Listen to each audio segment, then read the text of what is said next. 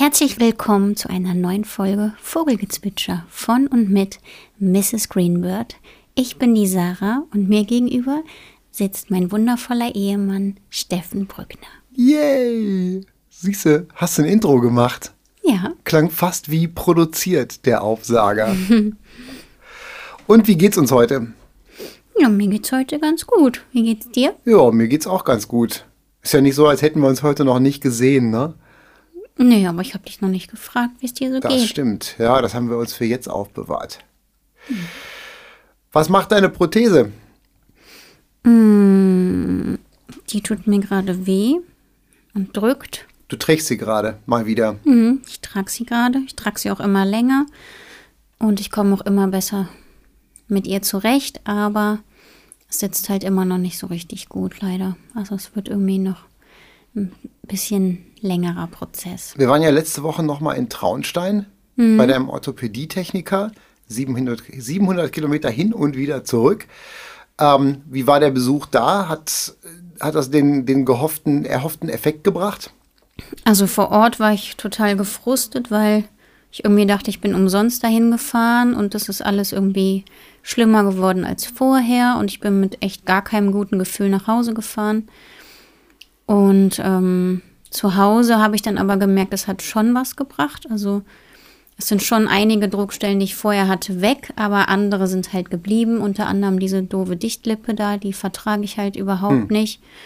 Die haben halt den Schaft insgesamt weitergemacht. Jetzt merke ich halt, dass das schon sehr weit ist und mir so ein bisschen Halt fehlt beim Laufen. Also ich wackel jetzt schon sehr. Nur wenn er enger ist, dann habe ich halt solche Druckstellen, dass ich die Prothese echt nur drei, vier Stunden tragen kann und sitzen höchstens eine halbe Stunde ohne Schmerzen. Und wie lange trägst du die jetzt? So, Jetzt was ist dein Maximum? 13 Stunden. Krass, das ist Schon- auch schon viel, ne? Ja, ist schon echt viel. Und gestern habe ich die ja getragen. Da habe ich dich ja auf einem Konzert besucht. Und ich war ja mit deinem Vater da und bin dann noch mit ihm spazieren gegangen. Da habe ich gesehen, ich habe so circa 3000 Schritte gemacht. Und ich war auf jeden Fall auch schon schneller als sonst, aber mit Krücken halt, weil es auch nass und rutschig war und ich halt noch nicht sicher genug bin. Aber das Laufen an sich hat mir echt Spaß gemacht. Das ging irgendwie so smooth und ähm, es hat sich gut angefühlt. Und als ich dann aber heute Morgen die Prothese angezogen habe, habe ich gemerkt, ich entwickle an den Kondylen, also das sind ja diese knöchernen Strukturen am Knie. Da habe ich jetzt echt sehr viel Druck drauf, weil halt der Schaft oben weiter ist. Das heißt, ich rutsche weiter durch und habe jetzt wirklich 100% Vollbelastung auf den Kondylen und sonst verteilt sich das halt, dass ich halt Also unten drunter. Genau. Und ansonsten verteilt sich das und dann bin ich halt, ähm, habe ich halt sonst auch viel durch diese Dichtlippe abgefangen oder weiter oben am Schaft. Da ist jetzt aber zu viel Platz und jetzt merke ich halt, dass ich da Druckstellen entwickle und das echt richtig schmerzhaft ist da unten. Also es könnte schon sein, dass das da jetzt richtig rot und wund wird. Okay. Also da, wo quasi dein Bein weitergegangen wäre. Also direkt quasi von unten. Unten, Mhm. Genau. dru- unten drunter. Genau, an den Kondylen, den knöchernen Kon Strukturen. Kondylen, wenn ich mir das so richtig vorstelle, das sind die Dinger, wenn man so einen Knochen malt, diese beiden Plömmels, die dann. Ja, so ein bisschen, so Ne? stelle ich mir. Ja. Genau. So, das muss das ja sein, quasi. Da, wo der Knochen aufhört. Ne? Mhm. Dieses, dieses Endstück. Ne? Genau. Oh, jetzt hört man meinen Bauch. Ah, wir haben ja schon Hunger. Wir müssen gleich mal kochen. Aber wir müssen die Zeit jetzt nutzen, weil Piepfried gerade Mittagsschlaf macht. Mhm, genau. um 6 Uhr oder so, halb sieben. Ich weiß nicht, wie spät jetzt gerade Ortszeit hier bei uns ist. Ähm, das heißt also, das Ergebnis war gemischt. Also du bist nicht so zufrieden gewesen, wie du dir das erhofft hast. Ziel soll ja sein, dass du die, nach Möglichkeit die Prothese den ganzen Tag tragen kannst ohne Probleme. Ja, und dass ich nach Möglichkeit überhaupt keine Schmerzen habe. Also ich meine, mein, mein Beinende muss ich halt noch dran gewöhnen, an diesen Druck. Ähm, da muss ich jetzt wie so eine Art Hornhaut entwickeln, obwohl sich dann natürlich keine Hornhaut entwickelt, weil es ist ja kein Fußende, sondern ja, der Rest von meinem Knie. Ähm, aber nach Möglichkeit soll halt wirklich nichts wehtun. Das ist, sonst macht das halt keinen Sinn. Das heißt aber, wir müssen dann demnächst doch noch mal dahin in absehbarer Zeit nach, nach Traunstein. Genau, ich habe ja auch schon einen Termin gemacht.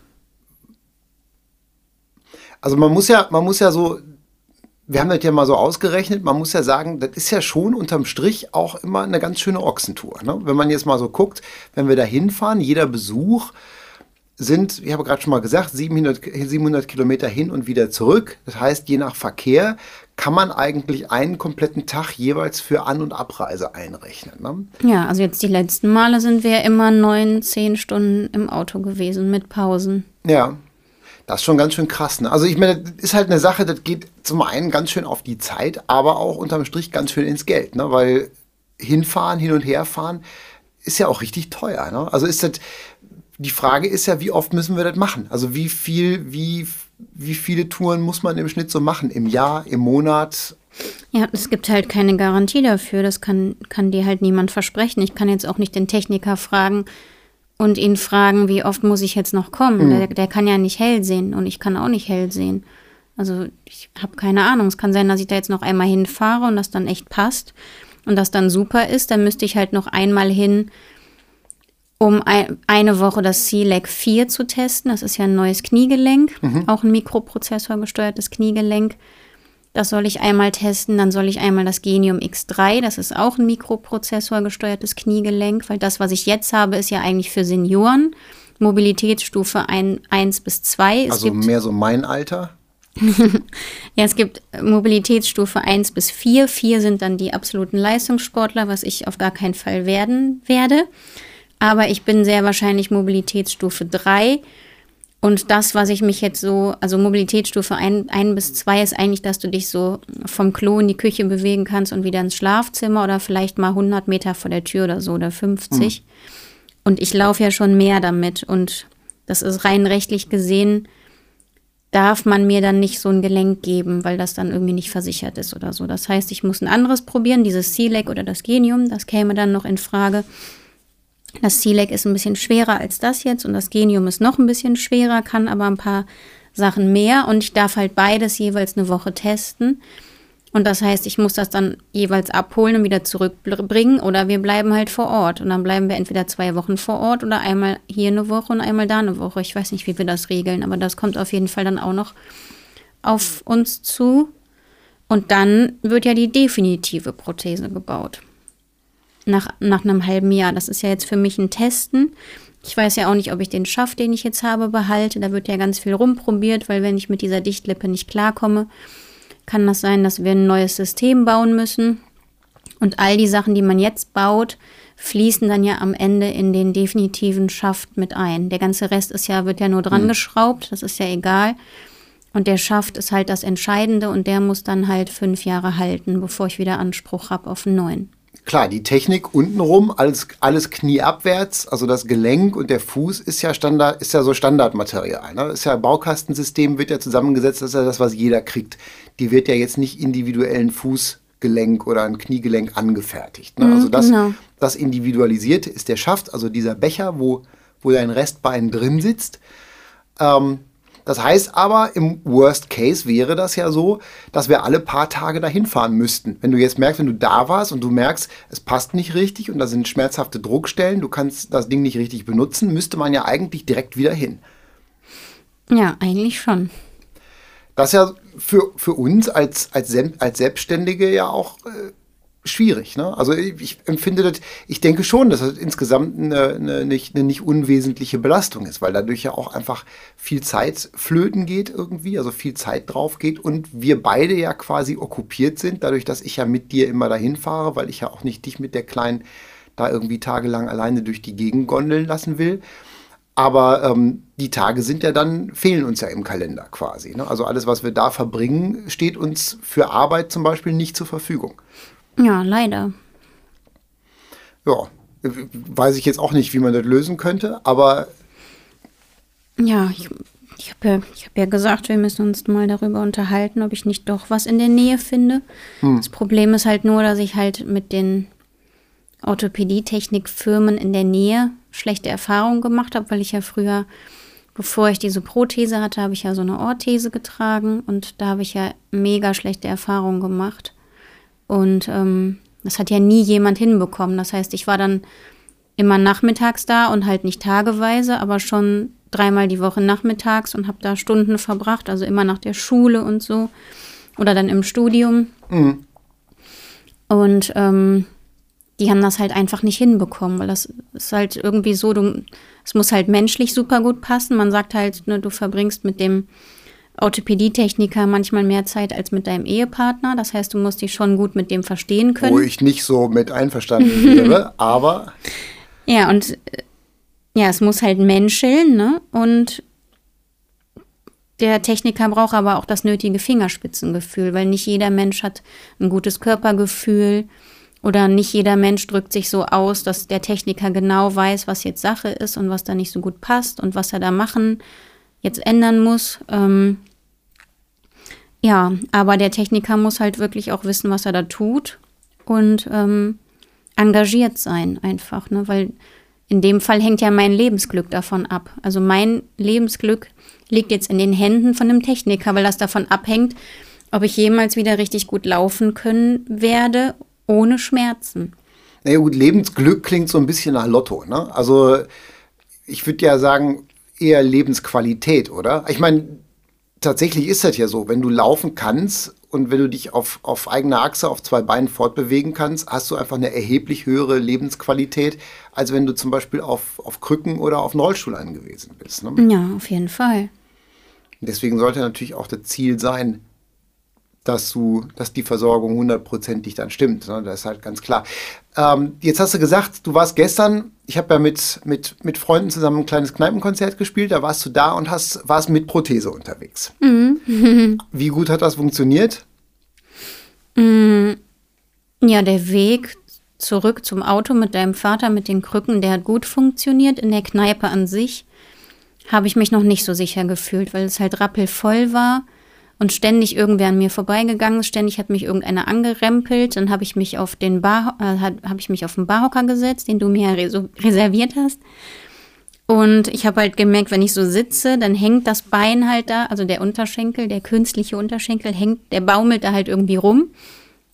Und den kann ich halt nicht eigenständig einziehen oder ausstrecken. Mhm. Das funktioniert halt nicht. Also der, der bewegt sich halt nur, wenn da Belastung drauf ist.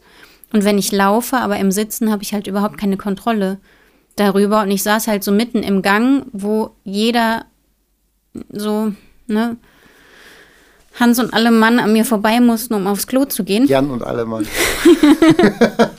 Bei mir ist das der Hans. Hans und alle Mann, sehr schön, süß. Ähm, die mussten halt alle aufs Klo und dann sind die halt alle an mir vorbei und dann sind die halt alle an meinem Bein hängen geblieben und haben hm. mich dann so doof angeguckt, warum ich das jetzt nicht einziehe. Und ich hatte halt die ganze Zeit Angst, vom Hocker zu fallen, weil ich ja nur ein Bein hatte, womit ich mich da richtig festhalten und abstützen konnte. Dann hat der auch noch gewackelt. So Wackelhocker sind ja eh so nervig. Der typische Kneipenhocker halt, ne? Ja. Und da habe ich mich halt echt nicht so sicher gefühlt. Und dann merke ich halt, dass ich irgendwie noch Rückenschmerzen bekomme, weil ich halt noch nicht so rund laufe oder weil die Höhe vielleicht immer noch nicht so stimmt. Und dann hatte ich irgendwie totale Schmerzen in der Lendenwirbelsäule und dann habe ich mich zwischendurch mal hingestellt und habe dann gemerkt, das klappt auch noch nicht so gut, dass ich das so gut ausbalanciert bekomme. Und ja, also insgesamt habe ich mich dann gestern nicht so wohl gefühlt. Also da habe ich schon gemerkt, das ist noch so ein langer Prozess, bis das mein Körper sich da so dran gewöhnt hat. Wir hatten ja die Woche davor, also quasi vor einer Woche quasi, haben wir ja, haben wir ja Mädelsabend gehabt, wir zwei, und sind ausgegangen auf ein Konzert als Gäste. Mhm. Wo, sind wir, wo waren wir? Bei Jason Isbell. Bei Jason Isbell, jawohl. Ähm, Jason Isbell ist ein Amerikaner-Star aus den USA, lebt jetzt in Nashville, kommt aus Alabama. Alabama, genau. Aus Muscle Shoals. Und wir kennen den seit 2013, Ende 2013. Der hat uns unser damaliger Musikproduzent aus Nashville hat uns den empfohlen bei einer Writing Session über Skype. Da haben wir einen Song zusammengeschrieben und er hat gesagt, hört euch den mal an. Und dann hat er halt einen Song von dem angemacht, Cover Me Up. Und dann haben wir uns hier, er hat sich dann in sein Bürosessel und wir uns in unsere beiden Bürosessel. Und dann haben wir die Anlage voll aufgedreht und er hat das halt da abgefeuert in Nashville und wir haben uns halt sofort verliebt und haben uns dann sein Album Southeastern angehört was seither zu meinen absoluten Favorites, All-Time Favorites gehört. Und ein Song davon, Traveling Alone, lief ja auch zum Auszug auf unserer Hochzeit. Genau. Also Jason Isbell ist einer unserer Lieblingskünstler und den mhm. haben wir jetzt auch schon zum zweiten Mal gesehen. Und bei dem Konzert hier in Köln im Gloria, einem der schönsten Clubs in Köln, wo wir auch schon ein paar Mal gespielt haben, ähm, da warst du ohne Prothese unterwegs. Genau, da war ich ohne Prothese Warum? unterwegs. Weil ich da einfach solche Druckstellen an der Dichtlippe hatte, dass ich wusste, ich kann nicht, nicht länger als eine halbe Stunde sitzen. Und ich hatte mir einen Barhocker reserviert, was super funktioniert hat, weil ich halt wusste, ich kann, ich schaffe das definitiv nicht zwei oder drei Stunden während dem Konzert zu stehen mit wie, der Prothese. Wie hast, du, wie hast du einen Barhocker reserviert? Per E-Mail. Hast du da einfach hingeschrieben? Ich habe gesagt, ich komme einbeinig, ich kann nicht so lange stehen. Könntet ihr mir bitte einen Barhocker reservieren? Dann habe ich eine nette Antwort bekommen, dass sie das für mich machen können. Und dann habe ich auch noch gefragt, ob ich denn ganz lange in der Schlange stehen muss oder ob ich vielleicht vordürfte. Habe ich noch nie in meinem ganzen Leben gemacht. Echt nicht? Nee, noch nie. Oh. War das erste Mal. Obwohl du das eigentlich hättest machen können? Ja, bin ich aber nicht auf die Idee gekommen. Weil früher haben wir das ja immer so gemacht, wenn wir auf ein Konzert gegangen sind. Ich konnte ja noch nie richtig lange stehen am Stück. Hm.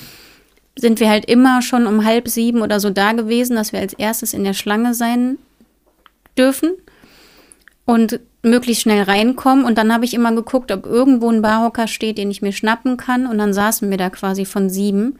Und meistens fängt die Band ja erst um neun an zu spielen. Und dann haben wir da erstmal zwei Stunden rumgesessen, was mega nervig war. Und manchmal habe ich auch keinen Barhocker gefunden. Mhm. Manchmal gibt es halt einfach keine. Ja, und dann habe ich mir die Beine in den Bauch gestanden und das Konzert nicht genossen oder musste halt früher gehen, weil es halt einfach anders nicht ging. Aber jetzt im Gloria war es easy. Das heißt, wir haben uns dann quasi, wir sind, wir haben uns so etwas wie so ein bisschen wie Falschgeld, haben wir uns an der Schlange vorbei ganz vorne angestellt. War ja noch kein Einlass. Ne? Also mhm. wir waren ja so früh da, bevor die Türen aufgingen. Und ähm, dann wollten wir uns reinschummeln, aber dann kam ja auch dann direkt die, wie hieß sie nochmal? Ich glaube Kati. Die Kati, die nette Kati, kam direkt, hat dich zugeordnet und ähm, hat dich dann hintenrum am Security-Mann vorbeigeleitet, direkt in den Saal rein. Und ja, ich fand ich mega ich durfte, nett. Ich durfte mit. Ja, fand ich mega nett. Ja, Aber also, ich fühle mich halt trotzdem immer so ein bisschen doof, weil ich hatte halt auch einen langen Mantel an, da konnte man jetzt nicht sehen, dass ich da nur ein Bein habe. Es hätte auch sein können, dass ich irgendwie das Bein so hochziehe und dann habe ich mich ja vorgedrängelt und habe mich dann direkt als zweites in die Reihe eingereiht und dann haben mich alle schon so doof angeguckt, so von wegen, ach, jetzt drängelt die sich vor oder jetzt will die eine Extrawurst. Sowas mag ich ja eigentlich überhaupt nicht. Aber in dem Fall hat es mir ja echt geholfen. Weil die Schlange war ja auch schon lange. Konzert war ausverkauft und da standen ja bestimmt schon ja, 200, 300 Leute oder so vor der Tür. Ne? Also mhm. in, am Gloria ist ja mal, da stehen die dann immer die ganze Straße durch. Ne? ist ja mitten, mhm. Gloria ist mitten in der Stadt. Da gibt es im Grunde genommen auch keine Parkplätze. Und ähm, da ist quasi in der Stadtmitte dann immer so eine Riesenschlange, wo dann alle immer stehen irgendwie. Ne? Ähm, wir, haben ja, wir haben ja damals auch als wir angefangen haben zu touren vor zehn Jahren, haben wir ja auch von vornherein gesagt, dass uns Barrierefreiheit bei Konzerten unheimlich wichtig ist. Ne? Mhm. Wir hatten ja damals auch schon immer, ich meine, das lag ja nicht zuletzt auch an deinem Job, aus dem du gerade raus warst, wo das ja auch quasi bei dir Tagesthema war. Ähm, aber wir haben ja auch von vornherein immer gesagt, wir wollen, wir wollen für unsere Fans, die halt eben nicht mobil sind, auch die Möglichkeit haben, dass die uneingeschränkt unser Konzert sehen können. Wie betrachtest du das im Nachhinein? Hat das so gut funktioniert, also wie das auch so im Gloria funktioniert hat? Oder wie, fand, wie hast du das empfunden damals? Ich habe das, hab das damals so empfunden und jetzt heute auch, dass das eigentlich vollkommen für den Arsch war, weil wir wissen beide, dass man sich die Locations oft nicht aussuchen kann, sondern man muss halt nehmen, was man kriegen kann. Und das ist ja jetzt noch viel schwerer als noch vor zehn Jahren durch Corona und allem möglichen anderen Kram. Aber das ist, glaube ich, eine extra Folge. und, Mal wieder. Ähm, und ähm, ja, die allermeisten Locations sind halt einfach nicht barrierefrei. Also ich, ich würde mal sagen, dass vielleicht, wenn überhaupt 5% barrierefrei sind. Also alle anderen nicht. Und deswegen, also dann müssten wir uns entscheiden, dass wir einfach gar keine Konzerte mehr spielen oder zwei im Jahr in Locations, die barrierefrei sind und dann können wir halt unseren Job nicht ausüben und das geht halt einfach nicht. Aber meinst du, dass das so wenige sind? Ich habe ja schon das Gefühl, dass man da in so Locations immer, da sind ja jetzt nicht unbedingt immer Stufen davor oder so.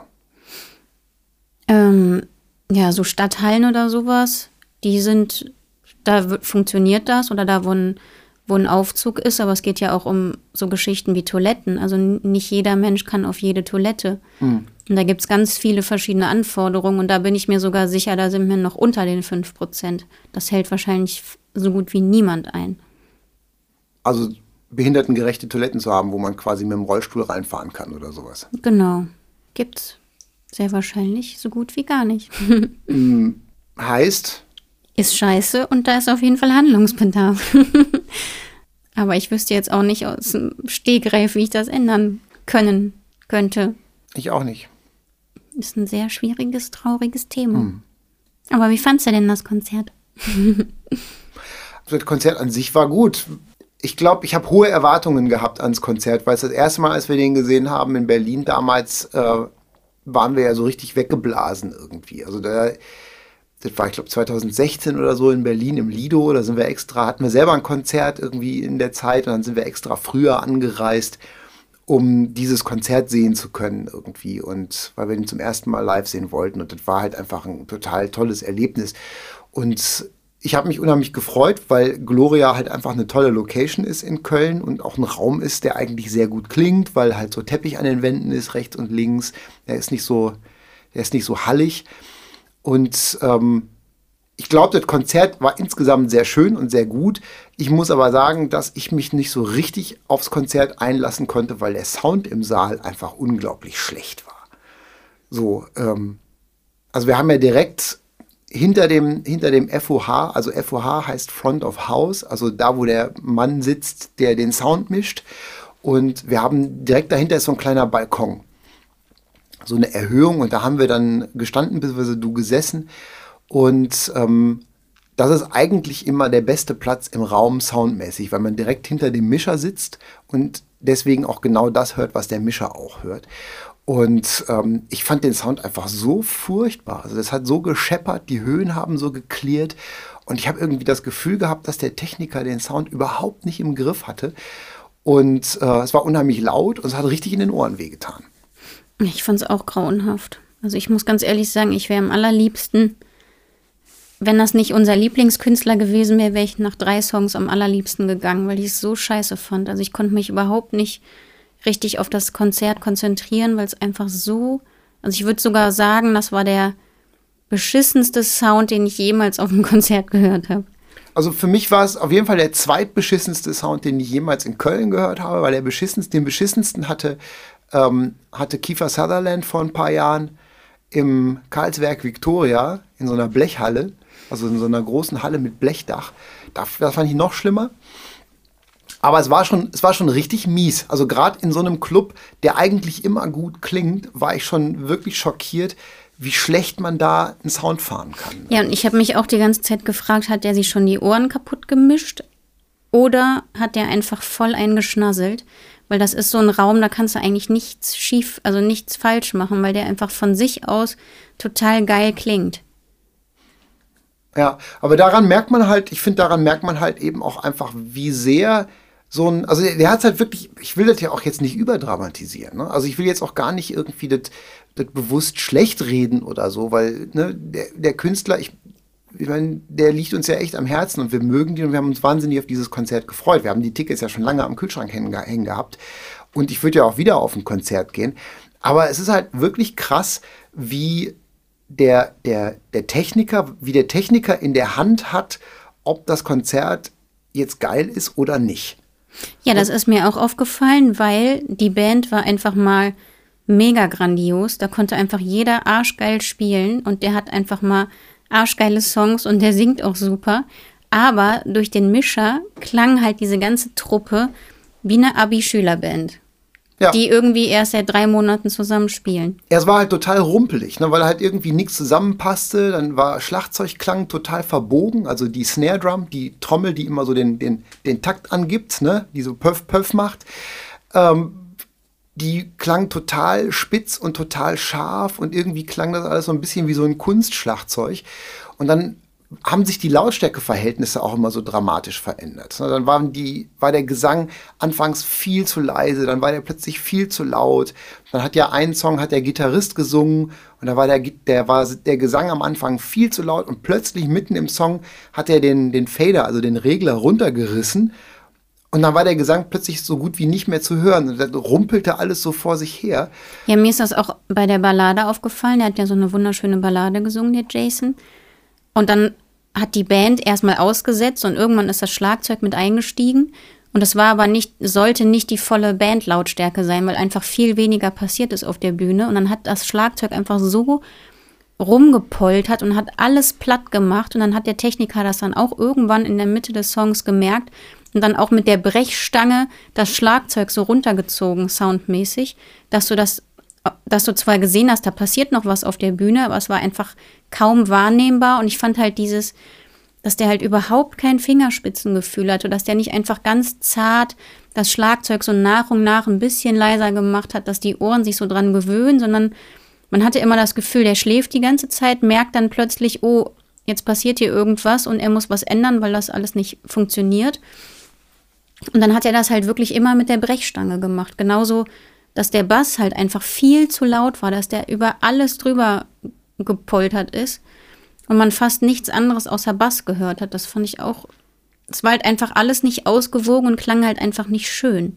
Also ich weiß halt von einem, von einem Freund, der am Tag drauf in Amsterdam im, im Paradiso war und das Konzert gesehen hat, der sagte, der Sound wäre da deutlich besser gewesen. Also er sagte, der, der Sound war da gut. Ist also zu hoffen, dass der Techniker einfach nur einen schlechten Tag hatte irgendwie oder keine Ahnung. Manchmal hat man ja so, so Befindlichkeiten. Aber ich finde halt eben, das zeigt nochmal, also auch dieses Erlebnis so als aus Kundensicht in Anführungszeichen, als aus Gästesicht, zeigt mir einfach auch nochmal, wie wichtig es ist, einen guten Techniker am Start zu haben, der halt einfach auch sowohl den Saal als auch den Sound der Band im Griff hat. Mhm. Ähm, ja, die Leute um uns herum, die haben sich ja auch alle die Ohren zugehalten, ne? Ja, oder hektisch Taschentücher ins Ohr gestopft, so wie wir ja auch. ja. Also was mir halt immer wieder auffällt bei unseren Konzerten, da gibt es ja auch die Leute, die ganz, ganz früh da sein wollen, weil wir spielen ja meistens bestuhlt. Und ähm, die möchten dann ganz viel von uns sehen und setzen sich dann in die erste Reihe oder in die zweite oder in die dritte. Und dann halten die sich zum Teil auch zwischendurch die Ohren zu oder beschweren sich dann hinterher bei uns über den Sound und sagen, oh, ich habe ja nur den Gitarrenverstärker gehört und, und sonst ja fast gar nichts und das müsst ihr aber ändern. Und dann schreibe ich halt immer ganz nett zurück, dass sie sich halt weiter nach hinten in den Raum setzen sollen und am besten dahin, wo halt der FOH, also der, der Sound Guy sitzt, ne? Weil da der Sound meistens am besten ist. Und vielleicht können wir ja für unser Publikum so ein bisschen erklären, woran das liegt ähm, weil je weiter du vorne an der Bühne sitzt, desto mehr bekommst du mit, was direkt auf der Bühne passiert. Und je weiter du hinten im Raum sitzt, desto mehr hörst du halt nur über die Außenanlage, das, was der Mischer tatsächlich mischt. Und von der, den, den direkten Bühnensound bekommst du gar nicht mehr so mit. Das heißt, auf der Bühne, wenn wir alle auf der Bühne sind, hört man vielleicht ziemlich wenig Gesang und dann tatsächlich sehr viel Gitarrenverstärker ne, weil der da aufgebaut ist und dann halt einfach deine Gitarrentöne da rauskommen und wir in Monitore reinsingen, die zu uns gedreht sind, aber nicht zum Publikum. Und das vermischt sich dann mit dem Saalsound. Und ein guter Mischer läuft halt während dem Konzert durch den Raum oder auch vorher beim Soundcheck und hört halt auf jeder erdenklichen Position, wie ist der Sound da. Der geht dann in die erste Reihe, der setzt sich in die Mitte, der geht zum Beispiel auf die Empore, wenn es eine gibt, und stellt sich ganz nach hinten und horcht einfach mal, wie ist der Sound und ist der ausgewogen. Und ein guter Mischer gibt zum Beispiel auch Tipps und sagt, sorry, dein Verstärker ist jetzt echt so brüllend laut, ich krieg den hier im Saal nicht in den Griff, du musst den ein bisschen leiser machen. Oder Reitest aber auf dem Verstärker rum. Ja, der ist ja jetzt nur ein Beispiel. Und ähm, genau, das ist so, das sind so die Punkte, worauf unter anderem ein guter Mischer achtet, damit das Publikum einen schönen Abend haben kann. Und der Sound ändert sich ja auch, wenn das Publikum im Raum ist. Das merken wir ja auch auf der Bühne. Also wir machen den Soundcheck ja ohne Publikum und dann hören wir uns total super. Und plötzlich ist das Publikum da und dann klingt der Raum vielleicht viel bassiger oder das Publikum schluckt ganz viele Höhen und alles wie wir uns so eingehört haben auf der Bühne, klingt plötzlich anders und wir hören nicht mehr so gut. Also es gab ja schon Konzerte, wo das dann echt schwierig war für uns zu spielen, weil sich alles super krass verändert hat. Und manchmal gab es Konzerte, da wurde der Sound viel besser durchs Publikum zum Beispiel, für uns auf der Bühne. Naja, man muss ja immer sagen, es gibt ja verschiedene Faktoren, die davon abhängen. Ich glaube, das ist, das ist vielen nicht klar. Dass ähm, Klang, äh, Sound und Klang im Raum ist ja kein, ist ja kein, kein statisches, kein statisches äh, Element, kein, kein, statisches, kein statisches Event irgendwie, sondern es ist ja eine Sache, die ist dynamisch, die verändert sich. Raumakustik spielt eine riesengroße Rolle. Also der, wie der, wie der Raum ist, und das weiß man ja zum Beispiel auch, wenn man, wenn man selber irgendwie, weiß ich nicht, in, in, in eine neue Wohnung einzieht und dann im ganz leeren Wohnzimmer steht, dass alles total hallig ist irgendwie. Ne? Dann klatscht man in die Hände und dann scheppert es unheimlich an den Wänden oder im Badezimmer oder so, wo alles gekachelt ist.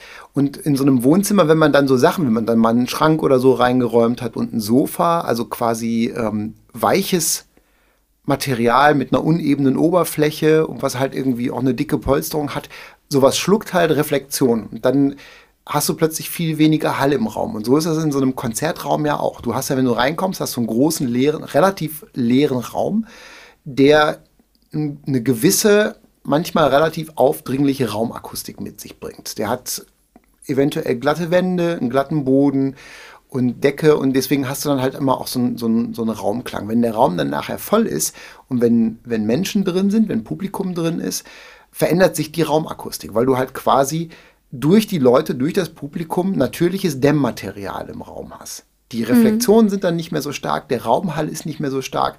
Und das muss man, darauf muss man sich natürlich einstellen. Das heißt, das, was man, das, was der Techniker während des Soundchecks im Raum hört, ist nicht mehr das, was der Techniker dann hört, wenn Publikum drin ist. Und das Publikum hört zum Beispiel auch nie, wie der Raum klingt beim Soundcheck. Außer es ist zufällig mal jemand beim Soundcheck da. Also das sind halt eben zwei völlig unterschiedliche Sachen und da muss sich ein Techniker natürlich drauf einstellen. Das heißt, der Techniker muss auf der einen Seite ähm, wissen, wie die Technik zu bedienen ist. Das heißt, nach Möglichkeit kennt er die Anlage. Ein versierter Techniker weiß die verschiedenen Systeme, verschiedenen Hersteller, welche Klangeigenschaften die so mitbringen. Der kennt natürlich auch die verschiedenen Mischpulte, wie man da irgendwie, wie man die bedient, dass alles richtig funktioniert und wie man da den besten Sound rausholt, welche Effekte da drin sind und gute funktionieren. Heutzutage bei digitalen Mischpulten sind ja die Effekte schon immer mit drin und können da benutzt werden. Also Effekte, um das zu erklären, ist dann zum Beispiel sowas wie ein richtig schöner Hall auf dem Gesang. Dass es so zum Beispiel nach Kirche klingt, das kann man machen. Ähm, oder dass so ein Echo im Raum kommt, dass du was singst und es kommt dann immer und immer wieder zurück. genau. Aber Effekte können halt eben auch subtiler sein. Es gibt zum Beispiel den sogenannten Kompressor. Ähm, das ist ein, ein Dynamikeffekt, den man jetzt eigentlich nicht wirklich hört. Im Idealfalle hört man den nicht, aber der ist halt dazu da, um auf zum Beispiel auf Stimmen die Dynamik zu begrenzen. Also quasi, dass man halt nicht, wenn jemand dann plötzlich richtig laut reinsingt oder ähm, so losschreit. Ja, so auch beim Ansingen so T- und S-Laute, dass die halt nicht so ganz brutal rüberkommen, sondern dass die so ein bisschen gedeckelt werden, ein bisschen gekappt werden und dadurch dann halt auch die leiseren Parts so ein bisschen angehoben werden. Also so ein Kompressor verengt die Dynamik ein bisschen ähm, sehr kontrolliert, dass halt der Gesang insgesamt ausgewogener klingt. ja, und halt das, das hat der Mischer zum Beispiel bei dem Jason Isbell-Konzert auch nicht auf die Kette bekommen, weil immer, wenn der Jason leise gesungen hat, hast du den nicht mehr verstanden. Also du hast einfach nicht gehört, was der gesungen hat. Du hast halt einfach nur ein Genuschel wahrgenommen. Und wenn der richtig losgelegt hat, dachte man immer, der ist jetzt irgendwie heiser oder der schreit total. Und das hat er dann auch nicht gekappt. Also es war einfach überhaupt nicht ausgewogen. Es war halt zu viel von allem an allen möglichen Stellen, aber es war halt einfach nicht, nicht ausgewogen. Und da achtet ja ein Mischer auch drauf, dass einfach alles im Verhältnis zueinander steht. Dass die Gitarre nicht viel lauter ist als der Gesang, dass man nicht mehr hört, was die Person singt. Aber auch nicht, dass der Gesang so brüllend laut ist, dass du eigentlich überhaupt keine Instrumente mehr hörst, sondern dass alles gut ineinander greift und so ein schönes, stimmiges Bild ergibt. Und dass man sich halt wirklich total aufs Konzert konzentrieren kann. Oder auch, dass zum Beispiel so, so Zischlaute wie Esse denen nicht im Ohr wehtun. Ne, dass das so, dass ein S wohlklingend klingt, ne? Und nicht wehtut. Genau. Und so ein, deswegen, so ein, im Grunde genommen ist der, ist der, der Job des Technikers relativ komplex, weil du auf der einen Seite sehr viele technische Elemente hast, also halt ne, Technik und Physik, Akustik, wie man den ganzen Kram bedient und wie man das letzten Endes dann alles klingen lässt, Frequenzen, wie Signale miteinander balanciert werden und wie man mit einem Equalizer das Signal entzerrt, dass halt keine Resonanzen entstehen etc. pp. Das klingt jetzt alles sehr technisch, aber das ist es letzten Endes auch. Du hast halt sehr, sehr viele technische Komponenten, handwerkliche Komponenten, die so ein Techniker einfach beherrschen muss, damit das Ganze gut gelingen kann. Auf der anderen Seite hast du aber auch sehr viele kreative Komponenten, weil das ist halt dann noch der nächste Aspekt. Ähm, es reicht eigentlich nicht aus, einen guten Techniker zu haben, der prinzipiell alle handwerklichen Voraussetzungen erfüllt, sondern eigentlich muss man auch jemanden finden, der dazu auch noch ein Gespür für die Musik hat.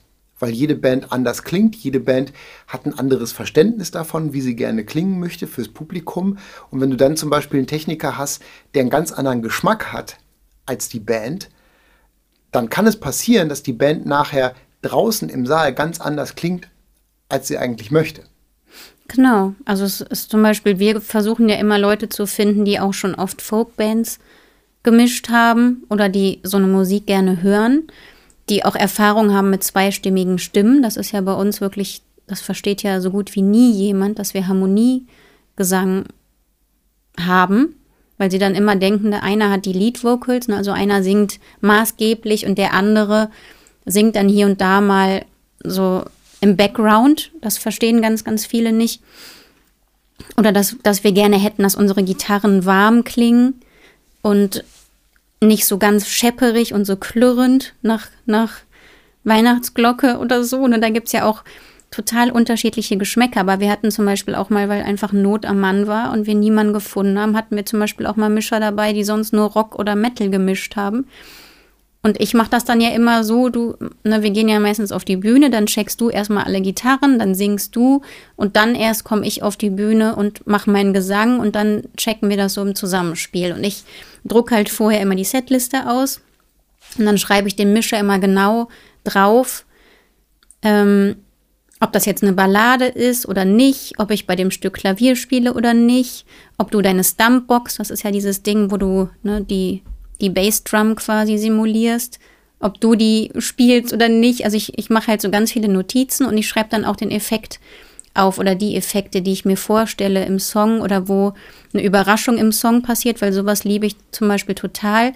Wenn der Techniker nicht eine Grundeinstellung macht und der Song oder das ganze Konzert dann von vorne bis hinten immer gleich klingt, weil wir spielen ja halt oft nur im Duo oder im Trio.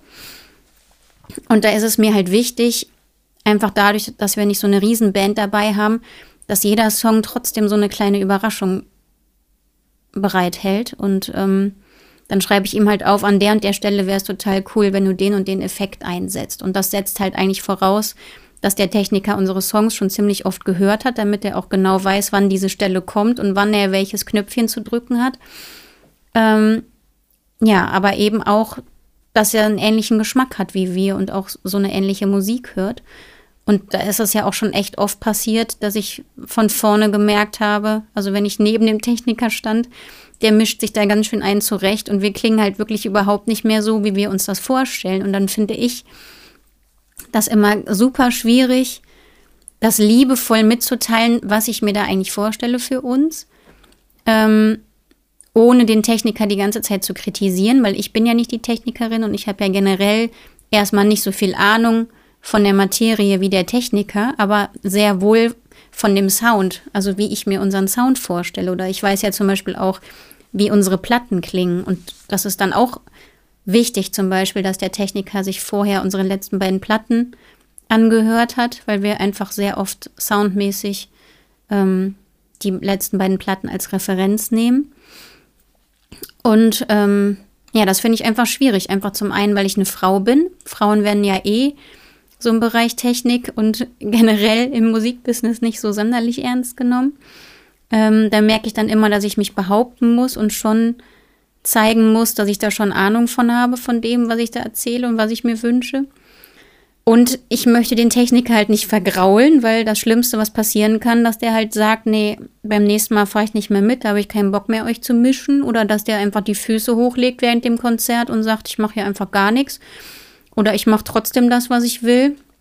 Das ist ja auch nicht in unserem Sinne. Das ist ja auch so eine Sache, das muss man auch, das muss man auch wissen, dass ähm, der Tontechnik, der Job des Tontechnikers während des Konzerts ja auch genauso durchgehend gefordert ist wie der Job des Musikers. Ne? Also beim Tontechniker ist es halt eben nicht so, du stellst es einmal ein und guckst, dass alles funktioniert und dann geht man irgendwie ein Bierchen trinken oder eine rauchen oder so während des Konzerts, während die Band spielt, sondern der Techniker steht am Pult idealerweise und äh, arbeitet mit der Band. Das heißt, ähm, er arbeitet mit den Signalen. Deswegen ist es auch wichtig, dass er das Material, also die Songs kennt, dass er weiß, wann kann man, muss, müssen bestimmte Instrumente runter oder hochgefahren werden. Wann muss eventuell ein bisschen mehr Hall auf der Stimme sein. Ne? Dass man einfach die Lautstärke-Level mit dem Song, mit der Dynamik fährt, irgendwie, um das Ganze zu unterstützen. Und dass er zum Beispiel auch merkt, wir hatten ja jetzt ein paar Mal einen neuen Gitarristen dabei, der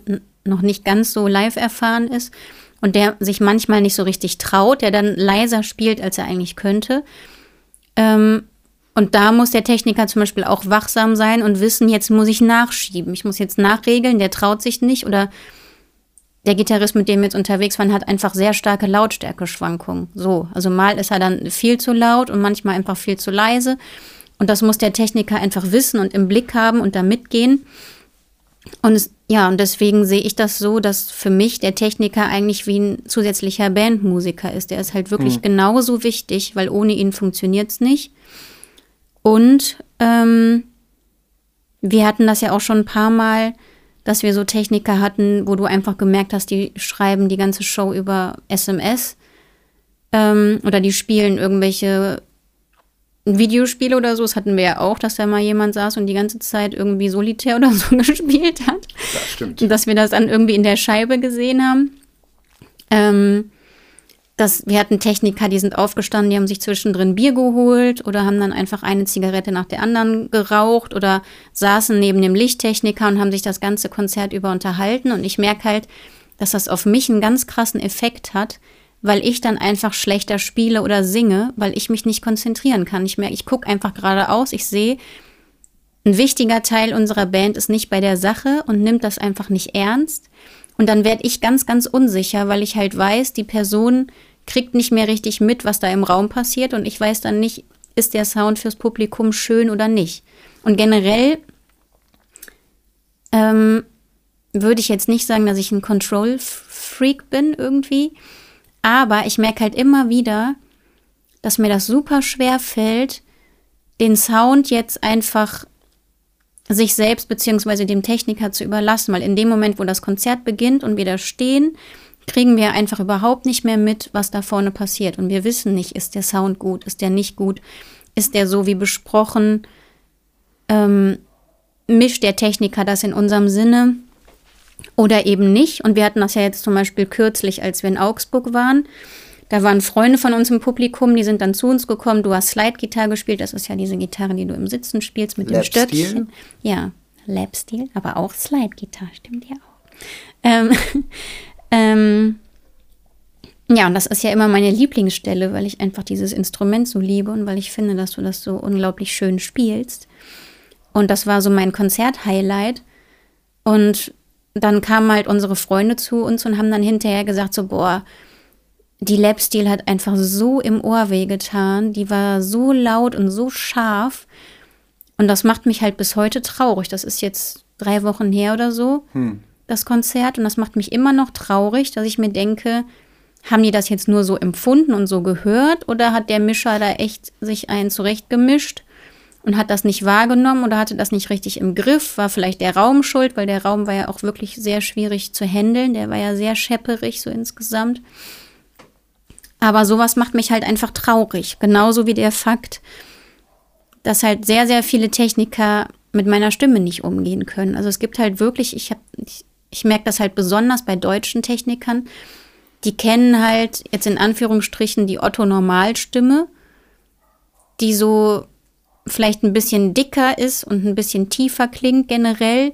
Und meine Stimme ist ja eigentlich eher sehr dünn und klingt halt sehr, sehr hoch und, ähm, und hat halt auch so ein paar Frequenzen, die, ja, mit denen die Techniker so im Alltag nicht so oft zu tun haben. Und dann hören die das und denken halt sofort, das muss ausgeglichen werden. Ich hatte das schon ganz oft, dass die dann gesagt haben, so jetzt muss die Stimme angedickt werden. Also andicken ist dann, ne, dass die dann dicker und runder und voller klingt, als sie eigentlich ist.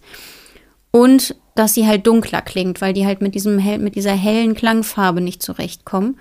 Und dass die halt unglaublich komprimiert wird, das, was du ja eben erklärt, dass das einfach oben und unten rum vielleicht was abgeschnitten wird, weil das sonst eventuell in den Ohren wehtun könnte oder weil sie das einfach nicht gewöhnt sind, Töne in diesen Frequenzen oder in diesen Lagen zu hören. Und da diskutiere ich halt auch vorher immer oder schreibe das dann dazu und sage halt immer, ich mag meine Stimme, wie sie ist. Und klar muss man die irgendwie bearbeiten, dass die im Zusammenspiel mit allen anderen gut klingt und dass die auch im Raum funktioniert. Aber generell möchte ich halt, dass meine natürliche Klangfarbe nach Möglichkeit erhalten bleibt und dass da nichts hinzugefügt ist, was meine Stimme normalerweise nicht hat, weil das für mich halt sowas ist wie Photoshop. Also das ist für mich, als würde ich mir alle Speckröllchen und Fältchen, die ich so habe, wegretuschieren und ins Netz stellen und dann würde ich mir denken, komm, ist doch alles erstunken und erlogen und ähm, ja, und generell bin ich halt einfach so ein Mensch, ich, ich finde das nicht schlimm anzuecken, ich finde Polarisieren nicht schlimm und ich finde auch Stimmen, die anders klingen als andere Stimmen, finde ich interessant und finde ich auch nicht schlimm und bei unserem Publikum gehe ich halt einfach davon aus, wenn sie zu einem Konzert von uns kommen, dass sie meine Stimme dann generell auch mögen. Es sei denn, irgendwer wurde mitgeschleppt und ist dann total erschrocken und sagt, oh nee, mit der Stimme kann ich aber gar nicht. Aber dann ist das halt eben so. Ich kann ja nicht jedem gefallen. Ähm, ja, das ist mir, ich, ja, aber ich meine, das ist ja bei dir genauso. Wenn du dir einen Sound zurechtlegst, der aus deinem Verstärker kommt oder mit deinen Effektpedalen, die du vor dir hast, dann möchtest du ja auch, dass das im Raum nach Möglichkeit ja, natürlich. So klingt. Ist, ich meine, so ist es, so ist es halt eben. Ich meine, äh, wir Musiker, wir arbeiten ja auch intensiv in der Regel so. Ne? Also die meisten Musiker haben ja auch einfach ein sehr, eine sehr genaue Vorstellung davon, wie sie klingen wollen. Also wie die Instrumente auch klingen sollen, nicht nur was wir spielen, sondern soundmäßig. Und gerade so, so Geeks wie ich, so wir, wir setzen uns natürlich sehr, sehr, sehr, sehr intensiv mit unserem Equipment auseinander. Welche Gitarre, welcher Tonabnehmer, welche Verstärker, welche Effekte sorgen dafür, dass es nachher so klingt, wie wir das gerne hätten. Und bei mir ist es zum Beispiel so, ich bereite ja meine Signale so weit auf, dass die eigentlich fertig sind. Ich weiß, es gibt andere Musiker, die lassen den Technik, die überlassen viele Entscheidungen dem Techniker. Die sagen einfach hier, ich gebe dir ein relativ rohes Signal und ähm, mach du mal.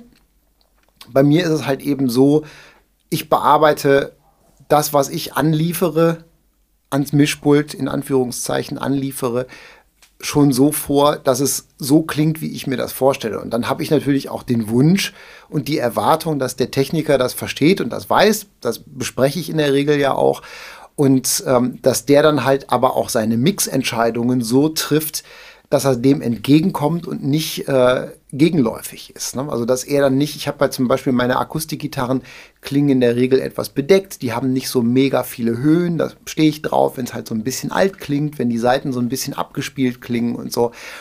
Und dann ähm, wäre es natürlich kontraproduktiv, wenn der Techniker dann sagt, oh, die Gitarre klingt aber muffig, da drehe ich jetzt mal richtig Höhen rein. Ja, und das ist ja auch ne? schon ein paar Mal passiert. Das, das ist auch schon mehrmals passiert, ja, natürlich. Ja, und das ist ja dann das, was ich höre, während du Sound checkst. Und dann denke ich mir immer, nee, das, ich weiß ganz genau, der Steffen mag das nicht, ich mag das auch nicht.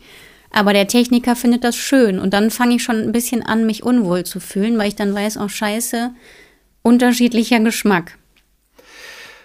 Ja, deswegen Geschmack spielt eine große Rolle bei der ganzen Sache. Und wie du auch schon sagtest, der Techniker muss im Grunde genommen, ist vom Verständnis her wie ein zusätzliches Bandmitglied. Mhm. So, bei uns ist es nun mal einfach so, dass wir ja, dass unsere Band, die Kernband sehr klein ist. Das sind halt nur wir beide. Das heißt, alles andere, was noch dazu kommt, die zusätzlichen Musiker sind zwar nach Möglichkeit immer die gleichen, aber sind ja halt keine festen Bandmitglieder, so in dem Sinne, sondern das sind Musiker, die buchen wir dazu, wenn wir dann Bandshows spielen oder so.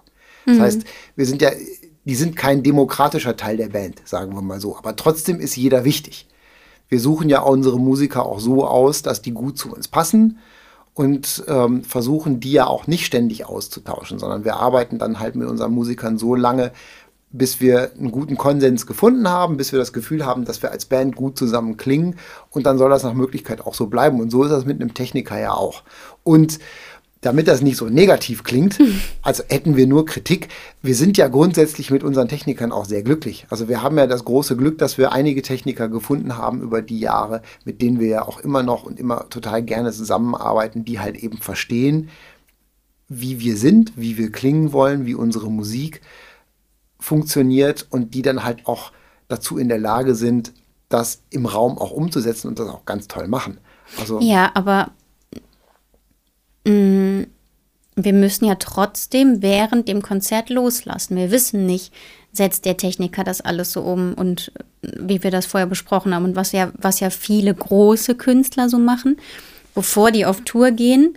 Die haben dann so ein paar Probeshows mit der ganzen Band und auch mit dem Mischer, damit sich alles setzt, damit der Mischer das Programm richtig kennt und so.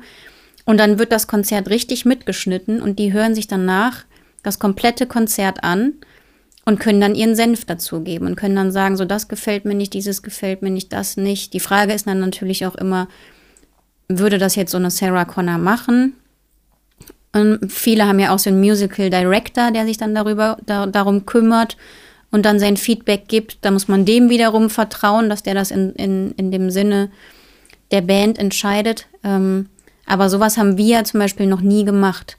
Wir haben ja noch nie vorher gesagt, komm, wir schneiden das Konzert jetzt mit und geben dann unseren Senf dazu. Wir besprechen so ein paar Sachen beim Soundcheck und dann, dann, dann läuft das Ganze so und dann vertrauen wir halt einfach. Aber wir, am Ende wissen wir nicht genau, ob Aber alles das, so klingt, wie wir uns das Das würde zum Beispiel mit dem Probekonzert und mit dem Anhören würde bei uns ja auch nur begrenzt funktionieren, weil es ist ja auch so, ähm, je kleiner der Raum ist, in dem man spielt, desto mehr spielt der Bühnensound ein, hat der Bühnensound einen Einfluss auf den Gesamtsound im Raum.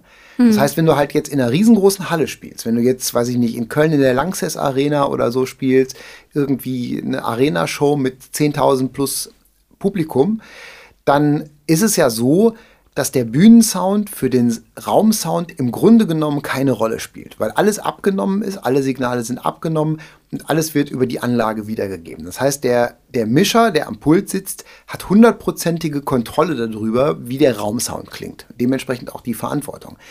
Je kleiner der Raum wird, wenn du jetzt zum Beispiel, ähm, weiß ich nicht, Clubshows spielst mit 200, 300 Leuten oder so, dann ist es ja so, dass die Signale von der Bühne immer noch zu hören sind. Das heißt, der Techniker arbeitet ja dann ähm, quasi additiv. Er hat den, hört den Sound von der Bühne und mischt dann Signal dazu. Vor allen Dingen, wenn du halt Bands hast wie uns, die im Raum auch nicht so mega laut sind. Wir sind ja jetzt keine Punkband irgendwie, die jetzt ewig Pegel fährt und die halt totales Brett im Raum hat, sondern wir haben ja auch, wir haben ja auch den Anspruch, dass unsere Musik ohne Gehörschutz schön zu hören ist, dass es schön ausgewogen klingt an allen Positionen und dementsprechend auch nicht so mega laut ist.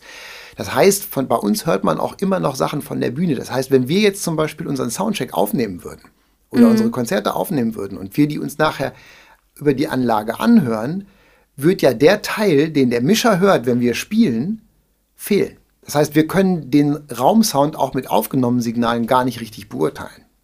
Mhm, genau. Und uns fehlt halt auch einfach das Geld dafür, das da, zu machen. Mal davon abgesehen, weil das natürlich auch Aufwand ist und die Zeit auch. Ne? Ja, aber was ich, was ich noch sagen wollte, ich wollte jetzt auch auf gar keinen Fall äh, unsere Techniker schlecht machen, weil wir haben ja wirklich echt richtig tolle und sehr, sehr nette, mit denen wir unglaublich gerne unterwegs sind ähm, und für die wir unglaublich dankbar sind. Aber es gab ja schon immer einen Technikermangel und jetzt in der Corona-Zeit ja noch viel mehr, weil sich einfach unglaublich viele Techniker einen neuen Job gesucht haben, genauso wie die Kellner und Kellnerinnen.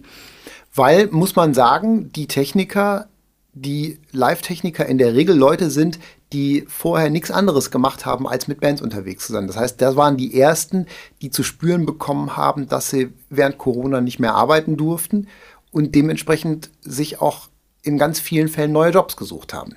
Ganz genau. Und jetzt gibt es halt einen ganz akuten Technikermangel. Und deswegen finden zum Teil keine Konzerte statt, weil einfach die Location keine Techniker findet oder weil die Band keine Techniker findet. Und so ging uns das ja die letzten Wochen auch, dass wir zum Teil einen Tag vor Konzert nicht wussten, haben wir jemand, der mit uns mitfahren kann und uns mischen kann oder nicht. Und manchmal haben wir dann jemanden gefunden oder eigentlich haben wir immer jemanden gefunden, aber eben halt auch oft Leute, mit denen wir noch nie getourt sind und wo wir halt gar nicht wussten, passt das jetzt oder passt das nicht. Wir waren halt einfach unglaublich dankbar, überhaupt jemanden gefunden zu haben. Und dann muss man halt auch wieder vertrauen, dass das irgendwie funktioniert. Und das hat auch, glaube ich, fast immer ganz gut funktioniert, aber ne, und unser Publikum filmt dann ja manchmal auch so Songs mit und dann erstellen die Stories und dann höre ich mir das immer an, wie das so klang. Und da habe ich dann zum Beispiel gemerkt, dass der ein oder andere Techniker unsere Stimmenverhältnisse. Das hat der halt einfach nicht verstanden. Zum Beispiel, wenn du da mal Lied, ges äh, der, ne, Lied gesungen hast oder angefangen hast zu singen und ich bin eingestiegen, dann war ich dann zum Beispiel wesentlich lauter als du und da hätte er mich dann zurücknehmen müssen, dass ich halt einfach ein bisschen leiser bin als du, weil ich ja dann die zweite Stimme gesungen habe und das lag halt einfach daran, dass er unsere Songs nicht kannte oder das auch von sich aus nicht hören konnte, was ist jetzt die erste Stimme und was ist die zweite Stimme. Das sind so kleine Feinheiten. Das sind halt eben Sachen, die ergeben sich mit der Zeit, ne? weswegen das halt eben wichtig ist, dass man nach Möglichkeit immer mit den gleichen Leuten arbeitet, dass halt solche Sachen, dass sich das eingruft, ne? weil es halt eben nicht von alleine funktioniert. Das ist halt ein Trugschluss, dass jeder Techniker sofort, egal, völlig unabhängig von der, vom Talent und von der Qualität, aber ähm, ein Techniker muss sich halt eben auch auf eine Band einstellen können. Und den allerwenigsten gelingt es auf Anhieb, den Sound genauso umzusetzen, wie es dann, wie sich die Band das wünscht und wie, wie das dann halt irgendwie gebraucht wird. Das hat nichts damit zu tun, dass die Leute nicht ihren Job nicht machen können. Aber deswegen ist ja zum Beispiel auch, legen wir ja auch von jeher Wert drauf, unseren eigenen Techniker mitzunehmen, auch bei ganz kleinen Veranstaltungen, auch bei Veranstaltungen, wo sich wirtschaftlich eigentlich gar nicht lohnt irgendwie, weil letzten Endes so wenig Gage gezahlt werden kann oder bei Benefizgeschichten, wo wir umsonst spielen oder so, ähm, nehmen wir ja trotzdem, wenn wir können, immer einen eigenen Techniker mit, damit wir einfach sicherstellen können, dass die Qualität, dass der Sound im Saal so ist, wie wir uns das vorstellen, weil der Saalsound ist die Schnittstelle zwischen uns und dem Publikum. Mhm, genau. Und wenn, ja. der, wenn der Sound, das haben wir, das ist eben der Takeaway von dem Konzert von Jason Isbell, wenn der, wenn der Sound im Saal nicht stimmt, dann ist die Connection zwischen dem Künstler und dem Publikum unterbrochen. Und deswegen sind unsere Techniker auch wichtig und sind uns unsere Techniker wichtig und deswegen wertschätzen wir auch unsere Techniker die mit uns unterwegs sind, sehr. Und wir sind sehr, sehr dankbar, dass wir die haben. Ja, total. Aber was halt auch immer schade ist, Techniker müssen ja natürlich wie alle gucken, wo sie bleiben und wo sie das meiste Geld verdienen. Und die schauen natürlich immer, dass sie nach Möglichkeit eine ganz lange Tour am Stück begleiten können, dass die dann zum Beispiel sechs Wochen mit Sarah Connor unterwegs sind, zum Beispiel. Weil sie da halt einfach am Stück mehr Geld verdienen, als wenn sie jetzt alle paar Wochen mal zwei Tage mit uns unterwegs sind oder so. Dann haben sie halt dazwischen ganz viel Leerlauf oder müssen gucken, dass sie das dann auch mit Einzelterminen gefüllt bekommen. Also ist so eine Tour halt immer besser.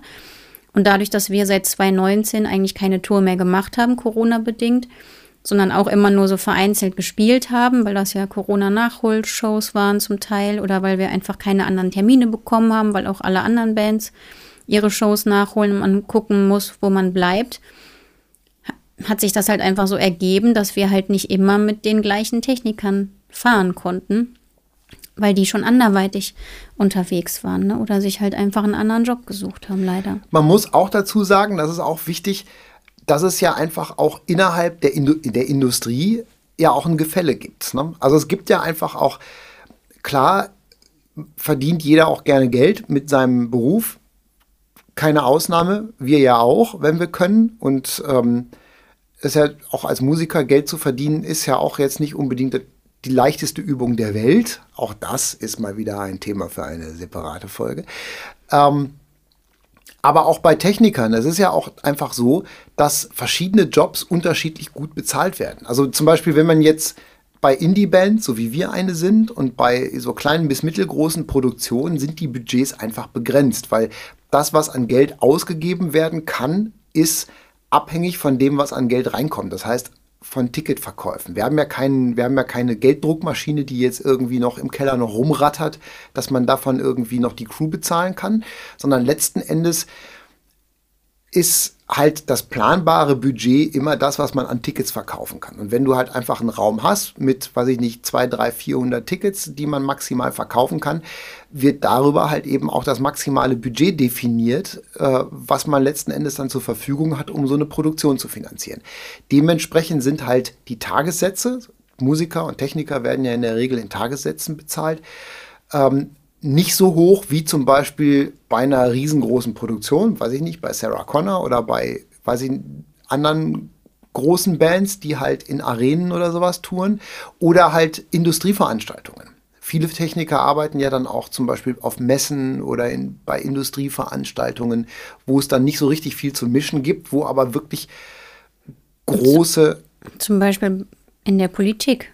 Das ist, es gibt, ne, wenn Angela Merkel spricht, muss jemand das Mikrofon einstellen. Genau, und das, muss einer. Und da Mikro kann man halt anmachen. richtig Knete machen. Ja, aber auch so andere Corporate-Veranstaltungen, also Industrieveranstaltungen für VW oder sowas irgendwie. Ne, überall da, wo überall da, wo irgendwo Klang aus irgendeiner Anlage rauskommt, wird immer ein Techniker gebraucht. Ja, und dahin haben wir ja zum Beispiel einen unserer Lieblingstechniker verloren, weil der einfach fast nur noch Industrieveranstaltungen mischt, weil er da halt einen Arsch voll Kohle verdient und dann halt schon verbucht ist und auch eine Familie hat. Das versteht man ja auch, dass er da Geld verdienen möchte. Da darf man ihm auch nicht böse Nee, sein. natürlich nicht. Aber deswegen hat er halt keine Zeit, um bei uns mitzufahren. Oder wenn er da mal frei hat, also ne, eigentlich äh, hatte er mir die ganze Tour zugesagt für dieses Jahr oder alle Tourtermine, die wir so gespielt haben. Und hat sich dann irgendwann gemeldet und meinte, ähm, er hat sich halt einfach viel zu viel vorgenommen und seine Frau macht das nicht mehr mit. Er muss jetzt Zeit mit der Familie verbringen. Und er macht jetzt nichts mehr. Und natürlich fällt ihm das leicht, uns zu streichen, weil er halt weiß, wir können nicht so viel bezahlen. Und das im, im, unterm Strich ist er dann lieber bei der Familie, als mit uns unterwegs zu sein. Und da sind wir dann nämlich auch bei der Kehrseite der Medaille, nämlich genauso wie wir Techniker finden müssen und finden wollen, die uns verstehen, die unseren Sound verstehen, die gerne mit uns arbeiten ähm, und die letzten Endes das, was wir uns wünschen, im Saal auch umsetzen können an Sound, müssen die Techniker, ist es für die Techniker genauso wichtig, halt eben auch die Künstler zu finden, wenn sie mit Künstlern arbeiten wollen, mit denen sie sich identifizieren können. Wo, ne, es stilistisch irgendwie eine Überschneidung gibt, wo der Sound gut gefällt, wo die Band gefällt, Musik, die man gerne hört, weil gerade eben bei, bei Sachen in Situationen wie zum Beispiel Indie-Band-Produktion, wo halt eben nicht Spitzengagen bezahlt werden, ist natürlich immer auch, äh, ich sag mal, Herzblut gefragt. Weil sonst macht der Job dann halt eben, sonst ist der Job auch unbefriedigend. Wenn man es nur wegen der Kohle machen würde, dann macht es unterm Strich dann auch keinen Spaß, weil dafür fällt dann einfach auch oft nicht genug Kohle ab. Aber es gibt ja auch Techniker, die, ne, die jetzt normalerweise nicht unsere Musik privat hören würden, die das aber trotzdem schön finden, was wir machen, denen das Spaß macht, unsere Shows zu mischen und mit denen wir uns aber einfach zwischenmenschlich so gut verstehen, dass die einfach unglaublich gerne mitfahren, weil einfach die Gesamtstimmung einfach richtig schön ist. Was auch immer natürlich ein Faktor ist, den man nicht verachten darf. Weil die Gesamtstimmung, gerade bei einer, bei einer kleinen Crew und man ist halt den ganzen Tag zusammen im Auto und hockt aufeinander, ist natürlich auch, äh, sind, ist natürlich auch die zwischenmenschliche Komponente nicht zu unterschätzen dabei. Ja, wir hatten solches und solches, ne? aber jetzt seit Jahren, toi toi toi, haben wir zum Glück echt nur noch schöne Stimmungen im Bobbycar.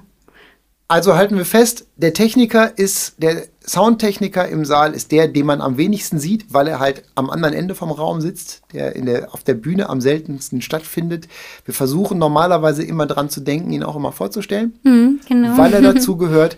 Aber der Techniker ist mega, mega wichtig und einer der wichtigsten Leute bei einem Konzert überhaupt, weil der sorgt dafür, dass der Sound im Raum schön ist. Und der Techniker freut sich auch immer, wenn einzelne Menschen aus dem Publikum nachher zu ihm kommen und ihm sagen, wie schön doch der Sound war. Genau, er freut sich nicht, wenn einzelne Leute während des Konzerts zu ihm kommen und ihm sagen, was er besser machen kann. nee, das, da So. sind die sehr genervt.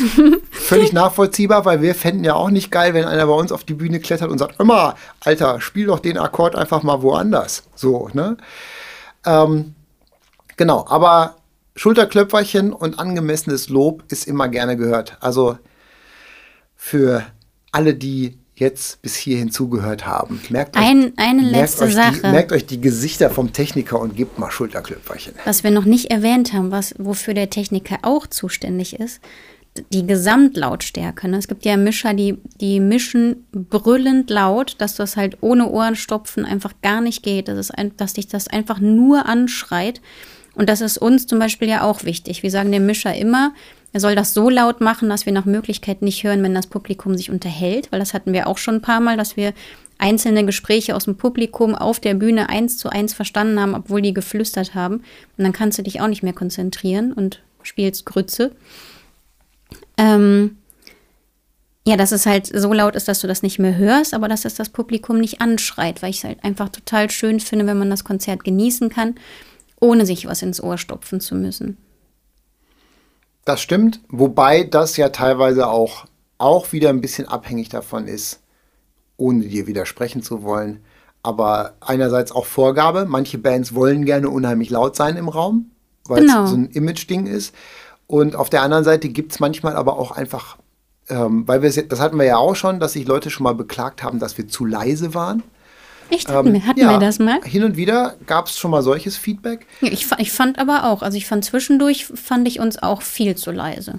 Aber manchmal, gut, das betrifft uns nicht, weil wir ja generell eher leise sind, aber manchmal gibt es halt eben auch einfach Einschränkungen ähm, vom Venue, also von der Location her, dass einfach nicht, gerade wenn die Location in Wohngebieten oder so ist, dass halt eben auch vor 22 Uhr ein bestimmter Lautstärkepegel nicht überschritten werden darf.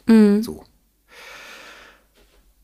Haben wir alles gesagt Ja, zum Thema Techniker? mir fällt gerade noch ein, falls ähm, jemand von euch da draußen noch ein Weihnachtsgeschenk sucht und ihr Lust habt auf ein schönes Konzert von uns, ein paar für nächstes Jahr stehen schon fest. Yeah. Dann kauft doch Tickets und verschenkt Tickets, denn damit stellt ihr sicher, dass wir unseren Job auch weiterhin ausüben können und dass wir nach Möglichkeit auch einen guten Techniker bezahlen können, der mit auf unser Konzert kommt und euch den Abend dann noch ein bisschen schöner macht. Wir spielen im April in der Bonner Harmonie, wir spielen im Café Hahn in Koblenz, wir spielen in Münster im Hot Jazz Club und wir spielen im November auf den Leverkusener Jazztagen in Leverkusen in der Skala. Die Genau. einzelnen Daten habe ich jetzt nicht im Unser Kopf. einziges Jazzkonzert. ja. Ihr könnt aber auf unserer Homepage vorbeigucken, das ne, www.mrsgreenbird.com und äh, oder einfach googeln, da findet ihr ganz bestimmt Tickets. Wir würden uns unglaublich freuen. Und wir sind gerade in der Planung für 2023, wenn es einen Ort gibt, wo wir unbedingt hin sollen. Schreibt uns, lasst uns wissen und wenn sich genügend Leute für den Ort melden, dann gucken wir, dass wir da hinkommen. Auch an die ausgefallensten Orte. Also wenn jetzt 200 Leute schreiben Südpol, versuchen wir auch das irgendwie zu machen. ich freue mich auf die nächste Folge. Ja, ich auch. Und damit ihr die Zeit überbrücken könnt, noch einmal den kleinen Hinweis auf unsere Playliste. Wenn ihr Spotify-Hörer seid, haben wir eine Spotify-Playliste. In den Show Notes findet ihr den Link oder einfach so auf unserem Spotify-Profil. Ähm, heißt Vogelgezwitscher, der Soundtrack zum Podcast. Und ähm, da sind auf jeden Fall auch ein paar Songs von Jason Isbell drin. Wir tun jetzt noch ein paar rein dass wir ähm, besonders viel Jason Isbell haben diesmal, unsere Lieblingssongs und auch noch ein paar anderen von unseren Lieblingskünstlern. Die Playliste wird regelmäßig geupdatet. Könnt ihr einfach liken und vielleicht auch mal sharen oder so, wie man neudeutsch so schön sagt, auf Social Media. Also mögen und teilen in den sozialen Medien. Ne? Sharing is caring. Genau. In diesem Sinne, sagt zu, Tschüssikowski. ne, macht's gut. Tschüssikowski.